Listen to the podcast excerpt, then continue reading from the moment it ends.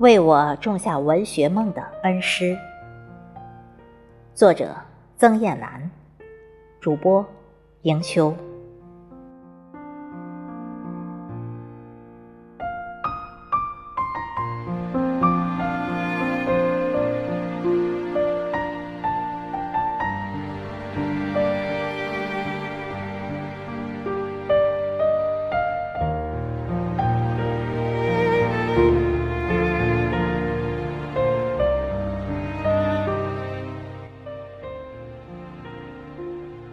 我至今还记得初见王老师那一幕。他留着平头，戴着一副眼镜，穿着朴素，大步进入教室，站在讲台上，对我们这些刚入初中的新生做自我介绍。我是你们的语文老师，也是你们的大哥哥，刚从学校毕业出来。以后与你们一起探讨学习。你们有什么事儿，有什么不懂的，都可以找我。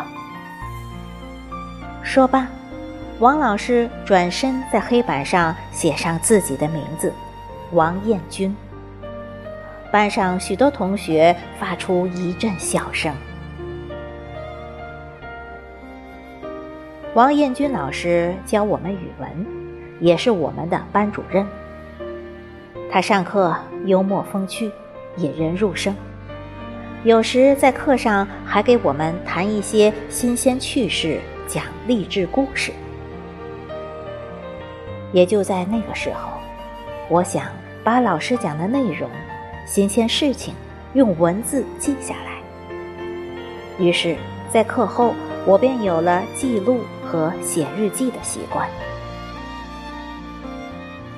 当时我没钱买本子，于是便要把记的东西都写在上学期课堂本子空白处。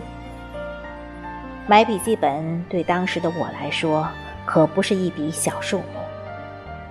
当时学校里炒的菜，每餐只要五角钱，我连一餐菜都买不起，更别说买笔记本了。某天。王老师突然叫我去办公室。去的路上，我心砰砰直跳，不知自己做错了什么。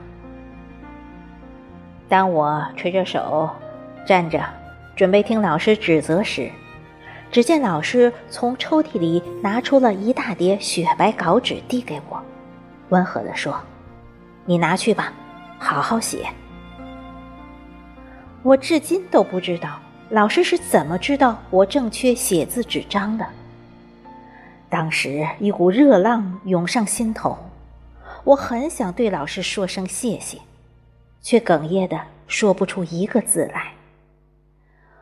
我接过稿纸，对老师深深鞠了一躬，转身奔出老师的办公室，跑到一个偏僻处，我的泪水汹涌而出。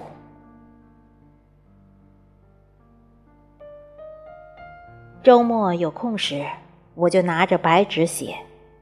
一位同学问我写什么，我说写文章，想投到学生报上。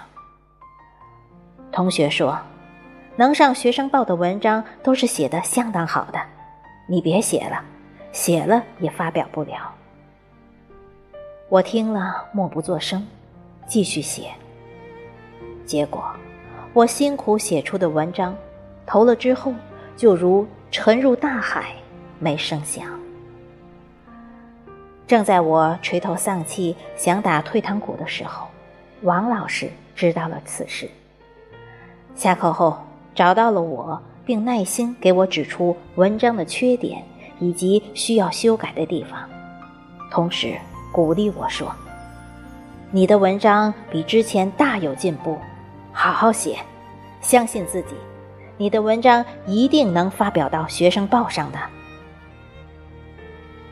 后来，在老师的指导下，我勤学苦练，功夫不负有心人，我写的文字终于登上了学生报。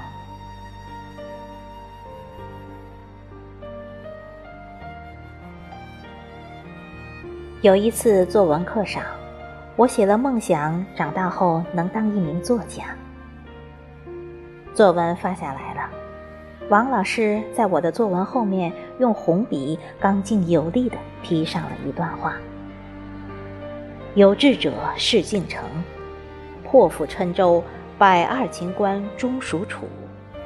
苦心人天不负，卧薪尝胆，三千越甲可吞吴。”只要你好好学习，好好写，坚持下去，你的梦想一定会实现。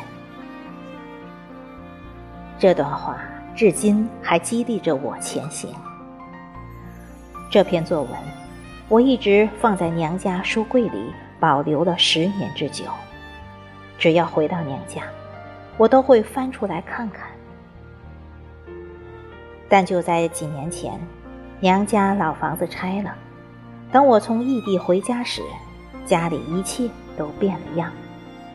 我翻箱倒柜的找了许久，再也寻不到那张有老师批语的作文，让我心里闷闷不乐好一阵子。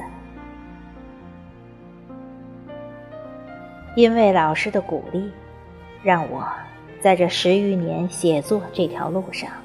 虽次次退稿，却精神饱满，斗志昂扬。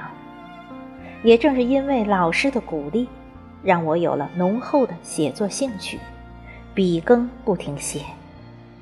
同时，也让我养成了关注身边事、观察生活，对任何事情都多了一份思考和敏锐的心。离开老师多年，虽然。我如今还没有实现梦想，但是，他在我心里播下的文学种子，却带给了我力量，带给了我对生活的热情以及无穷的乐趣。我清晰的记得，当我的文字第一次被印在报刊上时，那种心情。还记得。我第一次接到电话去报社领稿费时的情景，那些难忘的时刻，我多么想念和感谢一路鼓励我走过来的王老师。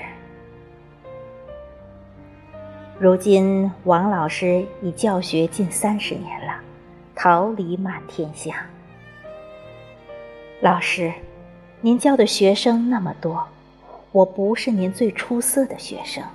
也不是成绩最好的那个，您或许早已不记得我了，但是您的鼓励和温暖却会一直伴随我，向着文学梦砥砺前行。